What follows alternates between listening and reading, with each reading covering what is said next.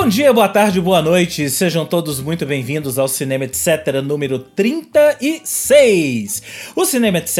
é uma parceria entre o Culturadoria, o Esquema Novo e o Al Masculina, com produção da Cotonizio Podcasts, para falarmos de filmes, aspectos do cinema e o impacto que isto tudo tem em nossas vidas. Se vocês ainda não conhecem nossos projetos de origem, acessem culturadoria.com.br almasculina.com.br e esquemanovo.com.br. E claro, para vocês serem avisados dos próximos episódios, sigam o Cinema Etc.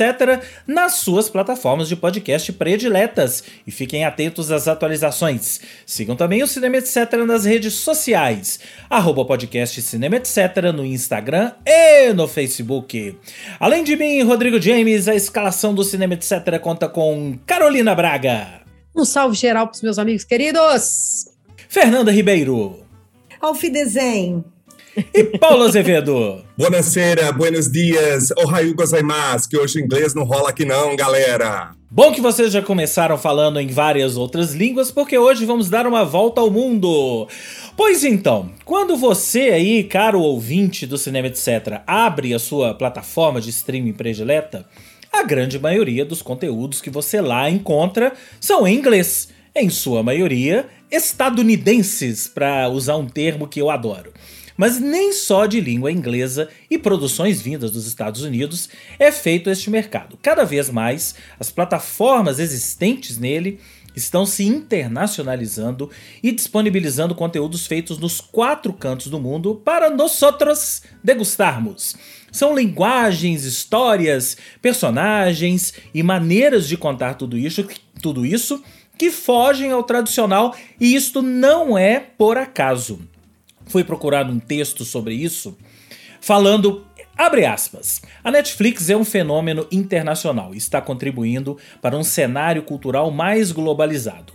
Para isso, tomou como estratégia tanto a expansão de seu mercado, buscando assinantes em todo o mundo, quanto a internacionalização de suas fontes, adquirindo e produzindo conteúdos em múltiplas regiões. Os fatores-chave que determinam onde é interessante manter uma sólida base de produções locais incluem o tamanho do mercado de assinantes naquele país, a quantidade de mercados internacionais com características culturais semelhantes e a competitividade na região.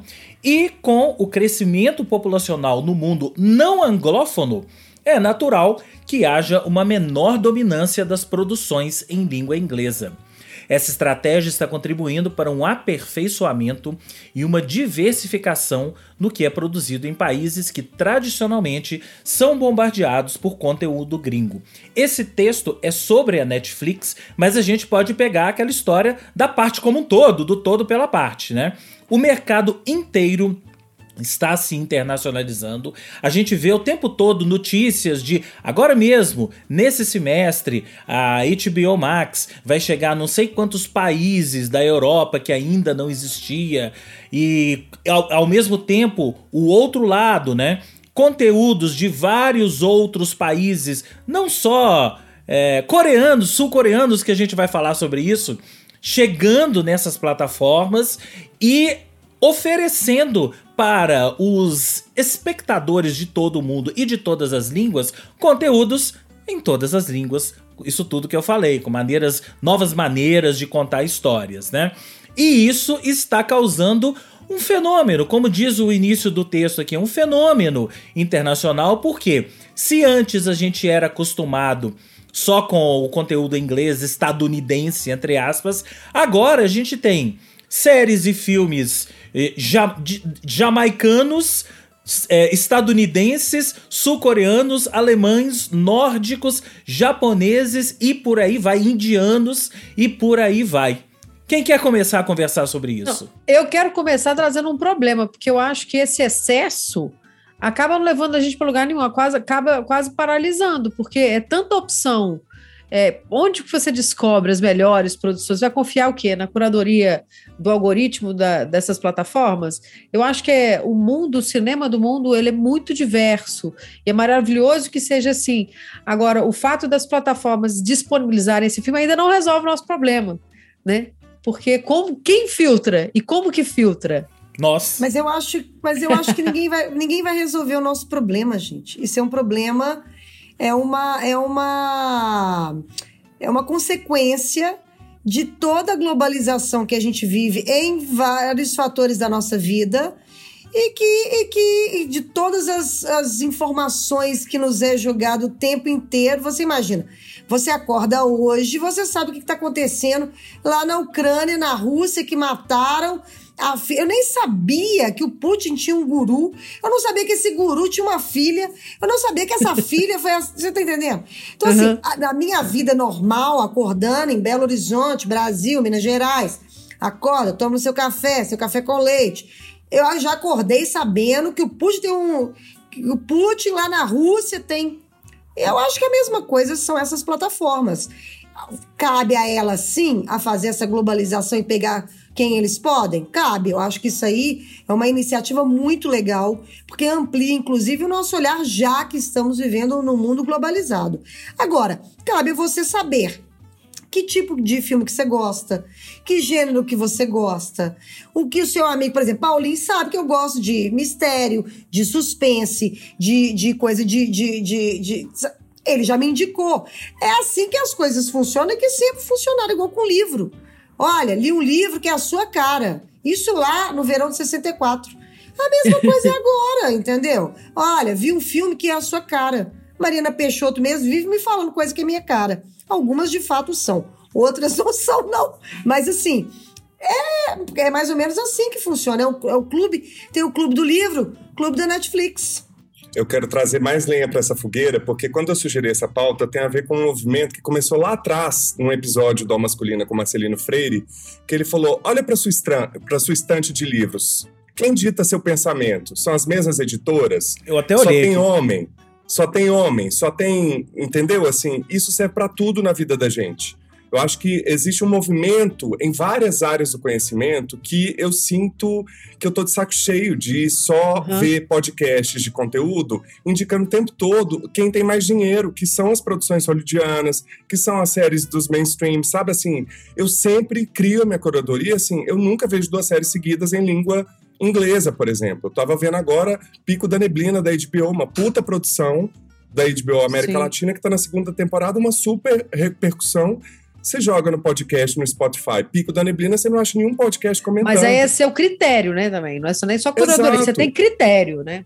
É, mas eu acho que isso tem a ver, Carol, com o jeito que a gente, como formador de conteúdo, também se coloca. Uhum. Se a gente for olhar, em, a gente já discutiu aqui várias vezes, assim, que filme coisa, a gente fica tentando meio tá na crista da onda para dar audiência também para o podcast, só que isso é uma cilada horrorosa, porque é se a gente for parar para pensar em um único conceito, que é decolonialidade, se você não sabe o que é, joga um Google aí, que é, é tudo que é fora desse contexto do nosso pensamento, da formação do nosso pensamento, na psicologia, na medicina, na sociologia, nas letras, de que tudo é euro, euro, eurocentrado. Sabe assim, hoje a gente tem acesso a escritores, a produções indígenas brasileiras. Quando que a gente imaginou que o Festival de Gramado ia ter um filme do Acre ganhando? Que bom que é. ganhou, que bom que tem. Tem, tem, Exato. É, tem várias coisas nisso aí que vocês falaram. Primeiro, eh, Carol, eu acho que essa coisa do o que assistir desses conteúdos todos, é, isso é só. Você mesmo já falou, é só o, aquele problema do excesso de conteúdo ampliado, porque antes a gente tinha um excesso de conteúdo em inglês, agora a gente tem um excesso de conteúdo em todas as línguas. Então esse problema é o mesmo, né, que a gente vai é, colocar no mesmo bolo. Quem vai fazer essa curadoria de conteúdo, além do, da própria pessoa, como a Fernanda falou, que vai é, saber que tipo de conteúdo você gosta, onde é que você vai procurar, é, eu acho que também existem os podcasts, os youtubers, é, os sites e tal que vão fazer essa curadoria e já fazem. Agora, o Paulo falou uma coisa que é, também eu queria comentar, que é às vezes quando você pega um. A, a, como o cinema, etc., existem vários outros podcasts e vários outros youtubers que falam de cinema e etc, etc. E etc, né? E, mas quando você pega aquela semana ali, tem um lançamento, sei lá, da nova série da Marvel, todos os podcasts e youtubers estão falando da série da Marvel. Por quê? Mercado, gente. Porque a série da Marvel dá mais audiência. É claro que o, o, o, Paulo falou, não tem um podcast falando do Pico da Neblina. Por quê? O Pico da Neblina é uma série menor dentro da própria HBO. Poderia ter algum podcast falando do Pico da Neblina? Poderia. Acho até que. Bobiana até tem, né? Não sei se podcast, deve ter algum youtuber, deve ter algum site falando. Agora, isso tudo é gerido pelo mercado. O grande mercado é em busca de de, de audiência, porque no final das contas, o que as plataformas querem é gente assistindo. Então a Marvel é. disponibiliza a nova série, ela quer que muito, muito mais gente assista, e é óbvio que os youtubers e podcasters em geral, quando falam da série da Marvel, já sabem que existe um público grande para isso, e óbvio que esse público vai assistir eles comentando e vai assistir a, a série. O, numerosa, numer, numericamente falando, esse público é muito maior do que o público que assiste o, o Pico da Neblina. O que não significa que não exista espaço para gente para falar do Pico da Neblina. E eu tô falando é, assim de podcast youtubers. Longa, né, gente? É, eu tô generalizando, mas sim, existem os que falam de coisas fora da caixinha, né? Mas, gente, isso aí é ovo a galinha, que todos nós passamos por alguma matéria lá na comunicação que parava nesse embrólio, assim. É, a gente está no momento que existe uma cena na periferia, existe uma cena fora do eixo Rio-São Paulo, para início de conversa, trazendo para cá, e de países também que tornam isso política pública, porque cultura é uma ferramenta de guerra hoje em dia, assim. Não a França patrocina, a Coreia, esse resultado de chegar num Oscar, de estar tá com séries é, com bombando aí, isso é tudo política pública. Então a gente também tem que perceber o quanto que a gente está tendo nosso pensamento, citando Marcelino Freire, pautados por uma única fonte que não é a do seu país, ou que te limita as possibilidades de visões. Eu já falei aqui em episódios anteriores que eu estava parando para pensar das séries que eu tinha visto americanas, todas uma, um Estados Unidos doente, assim. Aí você fala, gente, o mundo tá uma merda mesmo. E quando você vê que a série mais vista da Netflix é uma série sul-coreana, você. Não só você, público, para e. Opa, peraí. O que, que tá acontecendo? Por que, que essa série é a série mais vista? Né? Não só o público, como a própria Netflix. A própria Netflix não entendeu, não entendeu assim, eles não acreditaram no fenômeno Round 6 e a série disponibilizaram a série e a série fez esse sucesso todo. De repente, a própria Netflix parou e pensou: peraí, tem alguma coisa acontecendo aí. Tem um filme sul-coreano sendo, sendo premiado com o Oscar de melhor filme. Tem uma série dando audiência. Será que o novo Eldorado é a Coreia do Sul? Ou será que o novo Eldorado é o mundo? Interrogação. Não, na verdade, o que eu queria falar também, que tem muito a ver, no final das contas, a gente fica nessas discussões todas filosóficas, mas, gente, a gente só ampliou ali para dentro da nossa casa as nossas escolhas. O, a, a, isso é muito de cada indivíduo, gente. Isso não é a Netflix que está nos colocando isso, é a gente e que as pessoas precisam ter essa, esse olhar é, mais ampliado sobre o mundo. Não, eu fico pensando que agora, na época que não existia Netflix, não existia streaming, você tinha os cinemas, o cinemão, e você tinha, por exemplo, Belas Artes, que as pessoas que queriam ver filme de arte, queriam ver filme europeu, queriam ver filme mais que eles chamam de cabeça, que, que não estava no mainstream, e iam procurar lá filas e filas de pessoas. Provavelmente essas são as mesmas pessoas que estão procurando outras coisas nos streamings. Porque também tem o outro lado também, gente que não quer pensar, gente que está afim de que escolham para você, mas isso não está errado. Não está errado, não. Mas eu acho que quem vai procurar, quem vai questionar, quem vai ver, quero ter uma outra visão de mundo, não é não é os streams que vão dar isso pra gente. É, é, é do ser humano. Você tem sede de conhecimento, você tem sede de querer saber o que acontece em outros lugares e você vai correr atrás. Agora, quem não tá afim de correr atrás, vai. E tá tudo certo também, entendeu? É isso aí. Pronto. É, e eu queria falar assim, que, a, da importância nesse cenário, né, dessa, desse, dessa, desse volume de opções, etc., que os festivais que oferecem um recorte muito específico, que papel importante que eles têm.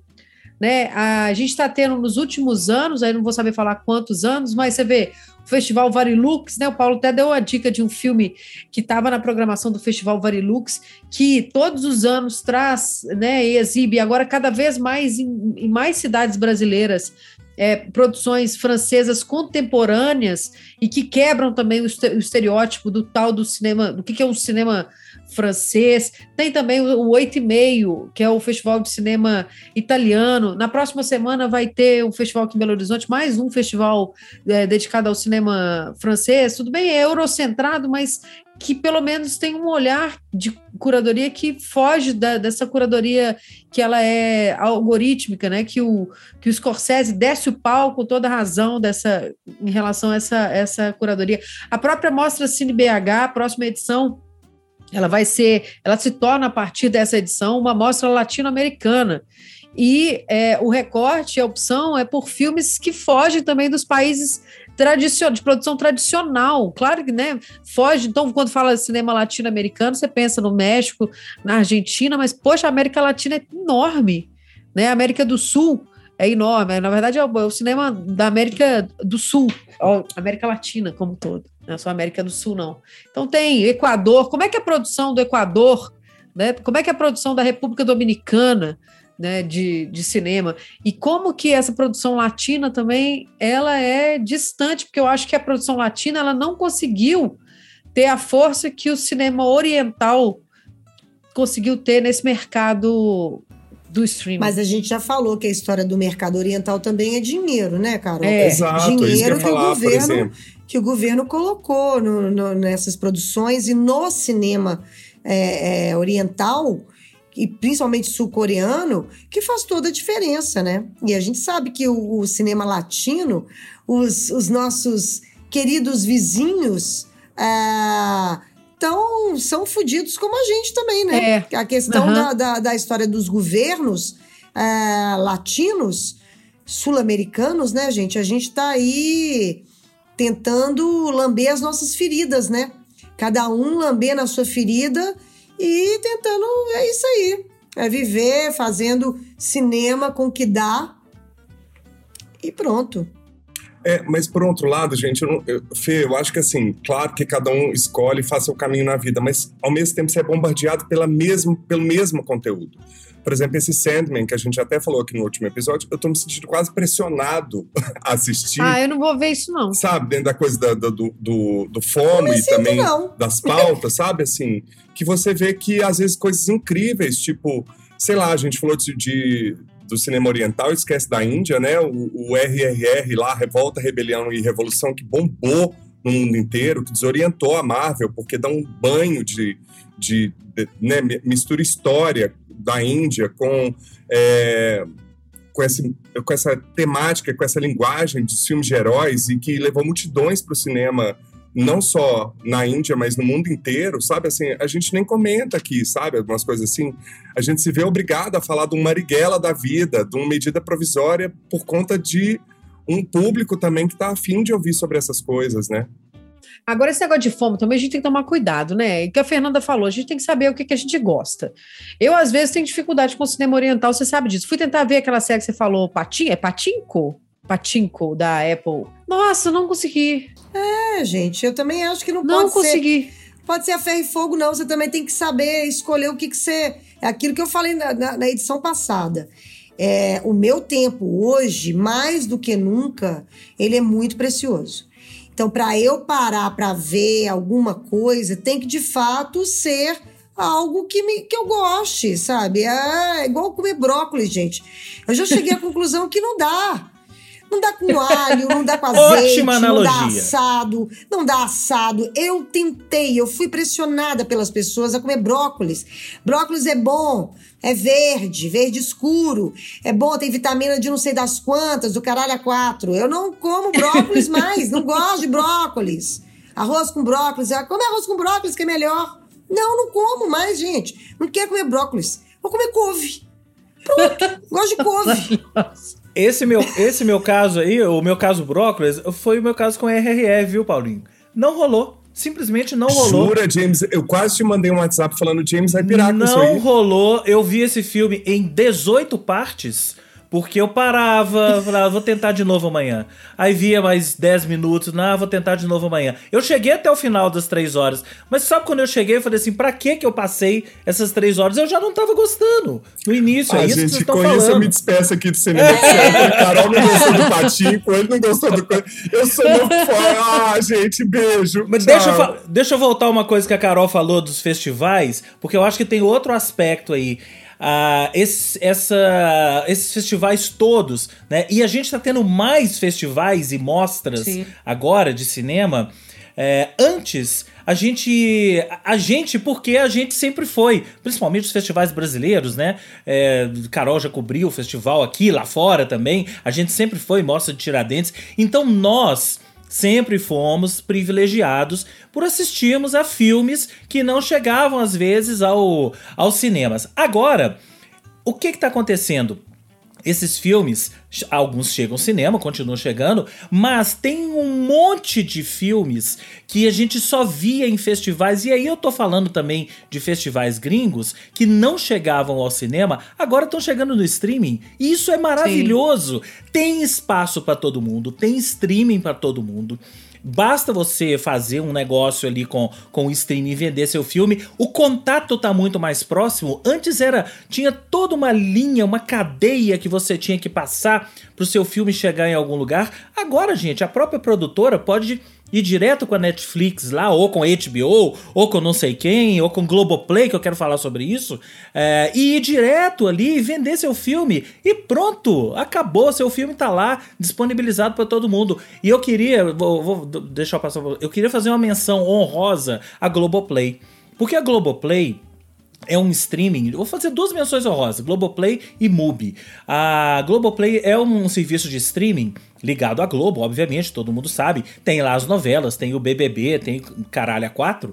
Mas a Globoplay, ela não é ligada, é um streaming que não é ligado, vamos dizer assim, a um grande estúdio ela não tem um acordo com a Sony, com a Warner e tal, porque cada uma delas tem o seu streaming, né? Então o que que acontece? Ela come pelas beiradas. Ela pega uma produção da BBC, pega uma outra produção ali a, a, alemã, né? Vai comendo pelas beiradas, sem contar as produções brasileiras da própria Globo barra Globoplay e outras as coproduções. que são maravilhosas. As séries, os filmes que acabam sendo disponíveis. Medida provisória que a gente falou, tá lá, né? Pois tá é. lá na, na, na, no Globoplay. Então, assim, eu acho que é uma, é, é uma plataforma, é a segunda plataforma do Brasil, abaixo da, da Netflix, e que às vezes a gente não dá muito valor para ela, porque, ah, é da Globo, fica só passando reprise de novela. Naninha, procurem coisas uhum. na Globoplay que vocês vão encontrar muita coisa. E, e também a, é, assinem o MUBI, gente. Não, isso não é um merchan, tá?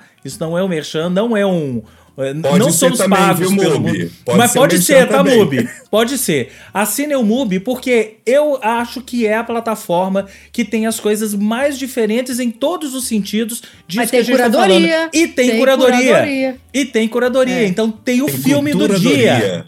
Em culturadoria. Tem o filme do dia. Então, todo dia eles te recomendam um filme. É um filme recente? É um filme antigo? Não importa. É um filme que tem uma curadoria, tá dentro de uma linha de pensamento que eles fazem ali. Sempre um mês de curadoria, né? Do dia 1 ao É. dia 30, todo dia tem um filme. E além disso, tem um catálogo que é maravilhoso.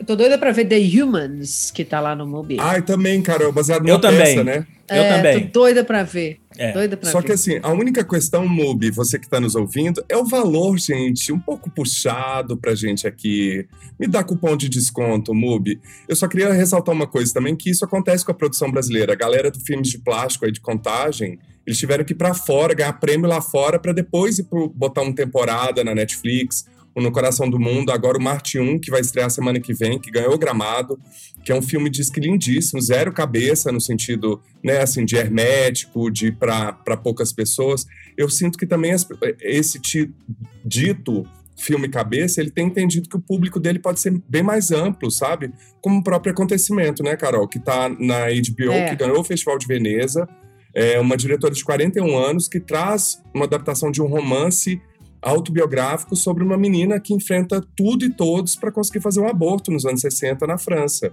tema super atual, um timing é, terrivelmente é, incrível, né, Carol? Fala um pouco aí o que, É, que você achou. eu lembrei daquele filme do Christian Mungil, é, Quatro Meses, Três Semanas e Dois Dias, acho que é esse o nome. Nunca sei falar o nome Que- desse filme.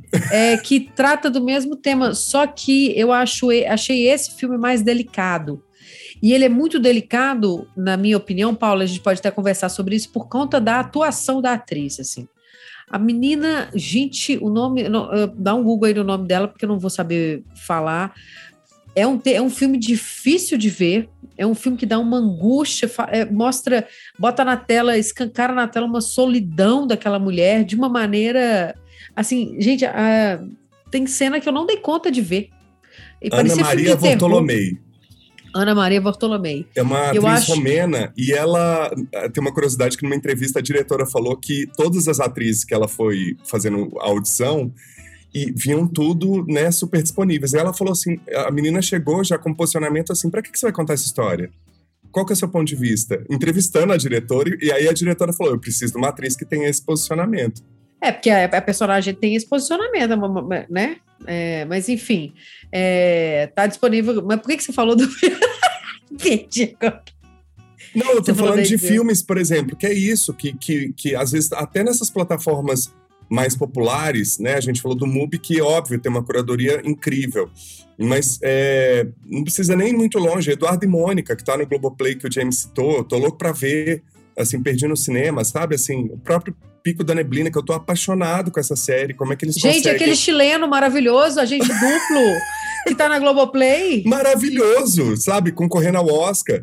E a, a própria série alemã que eu indiquei pra Fernanda, que eu não comecei a ver, que eu achei a cara dela. Você começou a ver, Fê? Comecei. Bomba! não É gostei uma muito desse tom, Tô não. achando que tá bom pra você, não. ah, gente, um beijo. Ó, quem quiser ver minhas indicações, vai no meu Instagram, Paulo Azevedo Oficial. Cinema, etc. Obrigado pela participação. Não, só, só uma coisa. O, o acontecimento vocês falaram, tá no HBO Max, né? HBO Max. É, olha só. É isso mesmo, é isso que eu tô falando. Como que esse- em outras eras esse filme jamais iria parar no HBO Max, mas o HBO Mas eu Max jamais. também tá entrando na Europa agora. Então quer ter alguma coisa que fale direto com a, com, com a população europeia, vamos dizer assim. E o só uma coisa, Paulo, o Marte 1 estreia essa semana, tá? É essa, Essa semana, semana. aqui em. Belo Horizonte, pelo menos. Estreia essa semana. Amanhã em Contagem, amanhã tem pré-estreia em Contagem e Acho quinta-feira em lindo Belo. Horizonte. É, Acho legal. lindo os meninos não perderem. Tipo assim, primeira cidade que, o- que Brasil que o filme entra em pré-estreia É, contagem. é, Contagem. Isso é maravilhoso. Maravilhoso. Maravilhoso. Mas aqui, se não fosse o Paulo dando a dica do acontecimento, eu jamais chegaria nesse filme É. e jamais saberia que estava disponível na HBO. Né? Então, é isso que eu falo, assim, filmes maravilhosos existem, mas a sua rede de amigos e de conexões para poder te dar as dicas tem que estar também antenada nisso, porque senão a gente não Tem. chega nesses filmes. Ô, Carol, fala que você gostou desse filme, pelo menos uma dica, gente. Eu gostei do Ah, acontecimento. É, é um filme muito forte, é muito forte, é muito bem filmado, muito bem dirigido, o roteiro é ótimo. É, falando sério, não tô fazendo hora, não. É muito bom. A atriz é sensacional, mas é um filme muito difícil de ver. Só fazendo parênteses aqui, o filme que a Carol citou é quatro meses, três semanas e dois dias. Mas aí, Eu Carol, é acertei o dirigi- nome. É, só que é dirigido por um homem, né? Esse eu, eu acho um que é homem. muito legal, que é uma diretora e a maior parte da equipe são, é formada por mulheres. E ele é um romeno, tema. né? Você Ele é falou que ela é romeno. romeno. É. Ele é romeno e a atriz é romena. É, então Paulo, Paulo vai pegar todas as dicas que nós três vamos dar nesse, nesse episódio, vai assistir Ih, não só pode pra, ser americano, não. só pra falar mal na semana que vem, no, no próximo episódio. Porque Ah, então agora, amigos. Eu não sou amargo, não. Eu vou falar que eu assisti o Pacificador, James, que você indicou Ah. entre as melhores do semestre, e eu Ah. achei sensacional, apesar de não ter referência nenhuma desse universo Marvel, Eh, Ruffles, Reynolds, Riffles, Heroes, sabe assim, não tem referência nenhuma. Mas olha só como é que eles desconstroem o mundo dos heróis, inclusive linkando com o conteúdo da masculina, momento jabá. Isso que é maravilhoso. Eu queria falar, porque eu queria falar que eu vejo as dicas de vocês, só que eu acho que assim, a gente precisa ampliar o olhar, tá, gente? Falei. Bom, nós já entramos aqui no nosso quadro É, última coisa que você viu, né? E a Fernanda tá fazendo assim, ó. E aí, o que, que você viu, Fernanda? Ah, vai lá. Você tá Fernanda. com cara de que viu alguma Gente, coisa aí que quer contar pra eu gente. Vi, vi indicação de Paulinho, Clio, Cleo. É, Ah, não vi sei também. falar em alemão, é uma série alemã é, de uma espiã. É, é, eu achei muito pretensioso eles falarem que é baseado em O Conde de Monte Cristo. Porque Alexandre Dumas, gente, o Conde de Monte Cristo tem tantas camadas, é tão, enfim. E, e, a, e, a, e, a, e a série é só uma figura que vai se vingar de, de pessoas que a colocaram na prisão, certo? Parou por aí. Então, eu acho que é muito pretensioso falar que é baseado no Conde de Monte Cristo. Vamos à segunda parte. A história é sensacional porque se passa num período que eu, que gosto de história, particularmente sou fascinada, que é durante a queda do Muro de Berlim. Então, o que que acontece? Essa é menina, é uma menina. Ela era uma agente da Stasi. Era uma agente dupla. Ela era uma espiã alemã oriental da Alemanha Oriental que trabalhava para os né, alemães, alemães orientais, é, enfim, como espiã e tudo. O, ela vai, acontece um bafão, ela acaba sendo traída e presa. É solta quando ela, ela fica dois anos na prisão. Dois anos, se passa em 87, dois anos antes do muro, três anos antes do muro cair. O muro cai, todo mundo é anistiado e ela sai. E ela sai, tô falando isso tudo porque já tá na sinopse.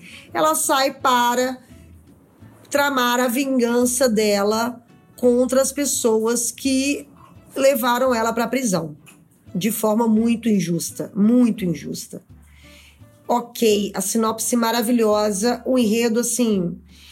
Só que duas coisas me incomodaram. E aí eu fico me perguntando, vocês vão precisar ver pelo menos uma, uma, uma um episódio que eu não sei se é a minha visão americanizada é, em relação a eles que quiseram dar um jeito meio louquinho, meio é, Kill Bill para a história que não funcionou, o jeito Kill Bill alemão de ser. Nossa, é. E eles, eles quiseram dar uma de Quentin Tarantino. Até a roupa que a menina usa Não ornou. É uma coisa meio. é, não- é- E, ele, e teve um personagem que me incomodou profundamente, que é o policial, que é um policial que ele é meio largado, ele é meio, ele é meio criticado na, na delegacia, um policial do lado ocidental. E ele sabe que essa menina é, é uma matadora. Você e gostou da série, atrás. Fernanda? Você gostou? você tá gostando não, da é- série? Não, é isso que eu tô te falando, Paulinho. Eu não, eu não sei se eu, eu não sei se eu, eu tenho dúvidas em relação a isso. Eu tenho várias críticas em relação. Por isso que eu tô te falando, a história é, é a minha cara. É isso aí, a menina eh, se passa numa, numa época que eu adoro, numa, numa história que é maravilhosa, que é isso aí, a figura vai vingar as figuras escrotas que apareceram na vida dela. Mas o jeito de contar, eu não sei se é aquela loucurinha é uma loucurinha alemã. E são personagens que me são estranhos na vida. O policial é de quinta. O policial é, é metido a bobão engraçadinho. Gente, não dá. E a menina é meio louquinha. Ela é aquela coisa meio, meio hipster, meio moderna, mas ao mesmo tempo meio louquinha. Eu não sei se aquilo ali é um jeito alemão de fazer cinema. Eu não sei se eles quiserem imitar. Enfim. Gente, não é um filme que eu vou falar pra. Não é uma série que eu vou falar pra vocês assim, não recomendo. Não. Veja e depois me fale. Isso, O que, a coisa. impressão de vocês. Porque é, uma, é, uma, é, uma, é um estímulo diferente. Fiquei pensando, será que eu tô sendo injusta achando que eles estão querendo imitar o Quentin Tarantino? Não sei. Que o Bill? Não sei. Mas ao mesmo tempo, minha, minha ressalva é: não, por favor, se falar que é baseado em, em, em um Conde de Monte Cristo, não. Isso aí é. Mas é isso, gente. Cleo com K. Netflix, série alemã. Ouvi e fiquei metso ali com vontade de ver. Metso. Né? Você, acho que você vendeu exatamente o que você achou. Olha, é. Não é ruim, mas também não me pegou 100%. Não né? é, por exemplo, as, as, as, as séries nórdicas que eu amo, que todo mundo que acompanha aqui sabe que eu amo. Elas sabem contar, por exemplo, uma história de crime como ninguém porque eles usam aquela loucura que eles têm ali, porque nórdico é muito doido, né, gente? Eles estão à frente do, do, tempo deles, do tempo do mundo. Desde os vikings. Eles já estão. Enquanto a gente está indo com, com a farinha, eles já estão voltando com o bolo confeitado. Da humanidade. Pro Inclusive, bem e pro mal. antidepressivo nesse pacote. Né? Isso! é, com as loucuras deles mesmo. Então, tipo assim, eles. As séries nórdicas, eles sabem contar essa história algumas até mais do que os americanos. Agora, essa série específica, eu não entendi o que, que os alemães queriam dizer com aquilo ali. Eu não, não sei se eles querem ser engraçadinhos, se eles querem ser doidinhos, se eles querem ou se eles são assim, se eles contam histórias assim, entendeu? É, tem um DJ ali, gente, que, que, que é meio partner da menina, que é, que é, é um é um sei lá, né? é, não tem personagem carismático, sabe? Não tem. Você não se. Você não. Você não. Você não. Você. Eu não consegui ter. ter não me liguei com a menina, sabe? Você não você se apaixona. Assim, Isso aí, né? minha filha. Não, não tem ninguém que você se apaixona. E também não é, e também não é intencional, como, por exemplo, aí eu vou, vou ter que citar, que é o Dinastia lá, como é que chama? Não, o Succession que, que, eles fizeram, que aí eles sabem fazer muito bem, que você de fato não se identifica, você não tem dó de nenhum daquelas, daqueles personagens. Uhum. Mas isso é intencional. Eu não sei, eu não sei se essa série alemã é intencional de você não olhar para nenhum personagem e falar assim, nossa, esse aí eu, eu gosto, esse aí eu tô torcendo por ele, ou esse aí não. É todo mundo esquisito. Tá é certo, isso. Tá certo. Assistam, vocês que estão nos ouvindo, e depois mandem aí mensagem, é, sinal de fumaça. Assista. É, vamos ver, Assista. vamos ver o que as pessoas acham. Quem mais? Quem mais vocês têm assistido aí, turma? Eu quero falar duas coisas que a gente não poderia deixar de dizer, por exemplo, de La Casa de Papel, que abriu a porta total ah, sim, séries pulamos isso, todo. claro. E queria dizer também que muitas das séries que a gente tá tweetando, retweetando e bombando como euforia, é, sessão de terapia em terapia, foram originárias de séries israelenses. Boa. Ou seja, né, procure saber sobre a origem Homeland. daquilo que você... Homeland. Homeland, né? Então, assim. Homeland eu, é baseado sou... numa série israelense. Isso. Ah, né? Euforia e tal, por aí. Às vezes, então, vamos dar uma olhadinha nos originais, porque vale muito a pena. Eu queria dar duas dicas rápidas: uma da China, outra da Holanda. Oba. Minhas duas últimas aqui minhas duas últimas dicas aqui nessa minha curta temporada com vocês, então você Aí a gente vai assistir, semana que vem a gente dá a nossa opinião, né? É. Olha, gente, a primeira, essa série holandesa, cômica, baseada em fatos reais, que eu adoro, desde Erin Brockovich, adoro coisas baseadas em fatos reais. A tradução brasileira é péssima, chama Disque Prazer, o original Sempre é Dirty Lines, que se passa na Amsterdã dos anos 80 com o nascimento da primeira linha de sexo por telefone. E é maravilhoso porque a protagonista é uma estudante de psicologia que precisa de grana para sair da casa dos pais e ela começa a fazer as gravações nessa empresa de dois irmãos. Cada um tem uma visão muito contrária ao outro sobre como tocar esse negócio.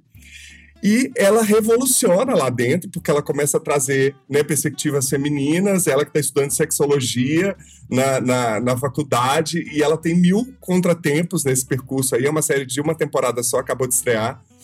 E é muito maravilhoso, porque tem uma Aonde? pegada.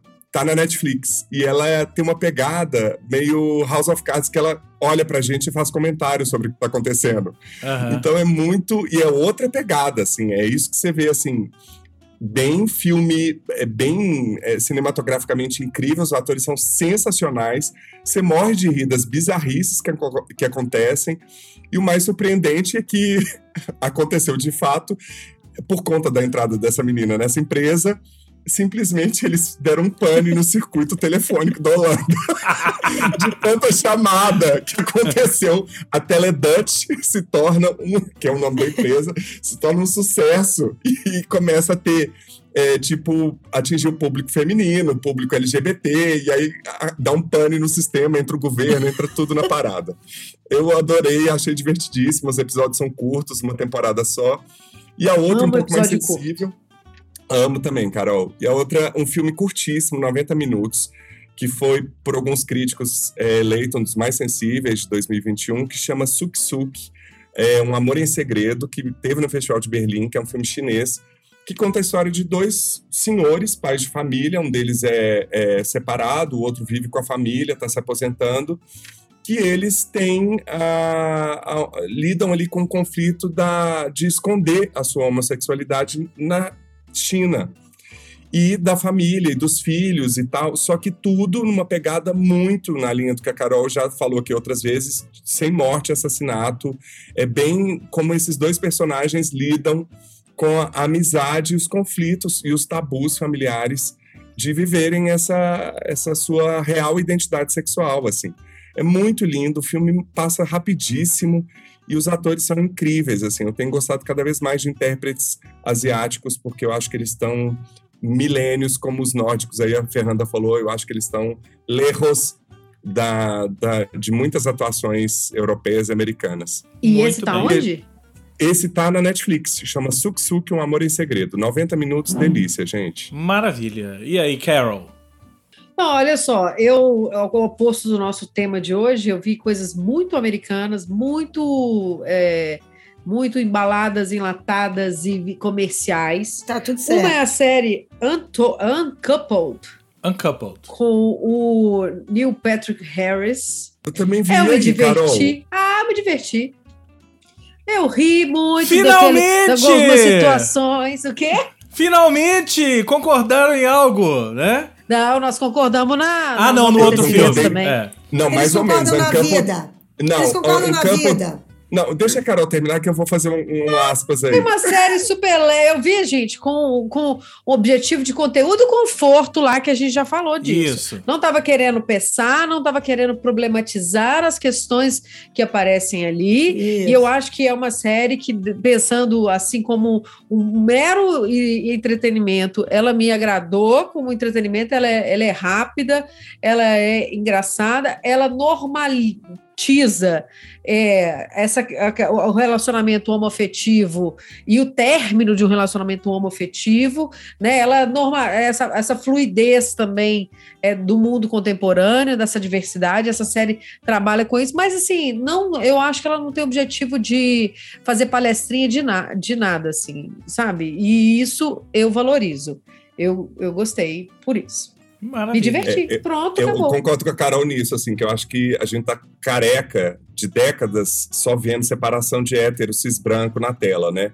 E eu uhum. acho que essa série de cara traz o protagonista cercado de um amigo mais velho, de um, de um amigo negro, mas meu único porém é que é uma Nova York bizarra, assim, do Sim. nível classe Sussection, como vocês contam. É e que você fala assim, gente, é white people problem, sabe? Assim, às vezes você se sente é. um pouco distanciado das questões ali, mas tem um super mérito, porque é o cara do Modern Family, né? Ou How I Met Your Mother? How, Met How I Met Your Mother.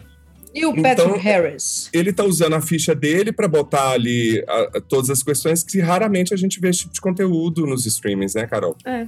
É, me diverti. Agora, outra coisa que eu vi foi. Eu vi um episódio que tem nada a ver comigo, mas tem nada a ver mesmo. Eu não sei porque que eu vi que foi a Casa do Dragão. Ah, eu também vi. Casa do Dragão? Casa do Dragão. É. House of Dragon. Então, como tem nada a ver comigo, é, é só um episódio que tem, né? Eu vou pagar para ver o resto. Mas é... você viu Game of Thrones? Não, pois é, tem nada a ver comigo. Mas nem precisa, tá? Quer dizer. Ah, gente, não, não, não. Aí eu vou fazer. Aí, ah, não, não. Não, mas eu não, eu não tô reclamando, não. Já não começou errado. Não, gente, Vai ver mas Casa do Dragão, não vê, não vê, não vê, não viu, quê? não viu. Mas não tem continua, mas não tem relação, assim, tem Não, não alguns tem easter relação. eggs que quem É. viu, quem viu ah, ah, é, Game of Thrones vai se divertir mais. Se você Como não tiver eu visto. sempre quis entender, ah, eu, meu raciocínio foi assim, como eu sempre quis entender a paixão que as pessoas têm por Game of Thrones, só que eu, quando, a- a- quando eu começo a ver a série, já tem muita coisa passada, eu fico com preguiça. Aí eu perdi, o- eu perdi o trem do, do Game of Thrones. Aí eu falei assim, já que essa tá começando, vou Não começar junto. Vou começar junto para ver de qual é. Não perca seu E tempo, foi, Carol. entendeu? Não perca seu Eu, tempo. Eu, enquanto um não fã de Game of Thrones, assisti Casa do Dragão e gostei. Vou pagar pra É. ver também. Vou pagar pra pagar ver. pra ver. É o primeiro que eu conheço que fala mal de Game of Thrones. Eu também sou igual a Carol. A gente perdeu esse mesmo trem aí. Tem tipo. Perdi o trem, não. Tem tipo 10 anos que eu falo mal de Game of Thrones, desde o. Não, eu- Game of Thrones, você sabe a minha, a minha história com Game of Thrones. Eu assisti até a metade da quarta temporada, aí eu pulei umas três temporadas e voltei no final, porque tava todo mundo vendo. Foi basicamente isso, né? Aí foi isso. Achei ok. É. Então eu vou. Eu também vou falar de um produto estadunidense em língua inglesa, né? Que estreia hoje, quinta-feira. É o filme novo do Jordan Peele. É o Ah. Não, Não Olhe. Título em português e o título original é Nope. É aquele no, assim, Nope, né? É o filme de ficção do Jordan Peele, ficção científica, com aliens, alienígenas, as- assim. É a homenagem, é uma grande homenagem dele a cinema, a filmes de ficção tipo Contatos Imediatos do Terceiro Grau, mas com a cara de Jordan Peele. Não é uma não tem aquela pegada é, antirracista dos filmes anteriores, dos dois primeiros filmes dele, né? Ele amenizou um pouco aqui, porque ele realmente foi para esse lado da ficção, da homenagem ao cinema, homenagem aos filmes de ficção. Spielberg tá pairando por cima do filme, assim, a história é uma família, né, de criadores de cavalos para Hollywood, aqueles cavalos que fazem as cenas nos westerns e coisas do tipo. E o pai, o patriarca, isso não é spoiler porque tá na sinopse, o pai, o patriarca, morre, e aí o filho, que é o papel do Daniel Kaluuya, ele é, vai vender. Né? Ele não, não se dá muito bem com aquele negócio, ainda não está preparado, e resolve começar a vender os cavalos e tal, é, com a ajuda da irmã, mas ao mesmo tempo tem uma história de algo nos céus que estão pairando por cima da fazenda e que tem relação com a própria morte do pai lá atrás e que eles começam a ver aparições de, de naves e tal e resolvem, ele e a irmã, resolvem que querem filmar aquilo para depois ir para um programa desse sensacionalista, ganhar dinheiro e tal. Essa é a trama do filme, não vou contar mais nada porque eu acho que é um filme Primeiro, é um filme divertido, né? Tem toques de humor, tem a, a coisa da ação, a, a, a- a- ação mirabolante que eles criam pra poder filmar é divertida e é um puta trabalho de direção do Jordan Peele. O Jordan Peele é, é um, foda. Ele é, ele é um diretor de ter, de suspense tão incrível. Tem cena, ele tira o suspense do nada. Do nada. Não é aquele, aquele suspense gratuito, suspense é, que vai aparecer a bruxa por trás da porta. Não, não é isso. Ele tira suspense em ângulos de câmera. Ele tira suspense, às vezes, de cenas que você não tá esperando nada. E sustos em cenas que você não tá esperando nada. Achei um Só pra puta associar o filme. nome à pessoa, né, James? É o diretor do Corre e do Nós, Nós, que estão nos exatamente. streams e que são geniais. Geniais, geniais. Esse filme também, ele manteve o nível, indo para um outro caminho. Um puta filme de um puta diretor. Chama Não, Não Olhe, entra em cartaz dos cinemas hoje, quinta-feira, dia 25 de agosto, certo? Certo. Certo. Então vamos nessa? Vamos. Bora, beijo pro. Vámonos. Esse foi o Cinema Etc. Cinema Etc. número 36. Se você gostou, não gostou, tem críticas, sugestões, quer participar do nosso bate-papo, mande um e-mail para podcastcinemaetc.gmail.com ou através das nossas redes sociais, arroba podcast Cinema Etc. no Instagram e no Facebook. Cinema Etc. é uma parceria entre o Culturadoria, o Al Masculina e o Esquema Novo, com produção da Cotonizio Podcasts. Até o próximo episódio! Hasta la Tchau, vista. amiguinhos. Merci. Beijo, tchau.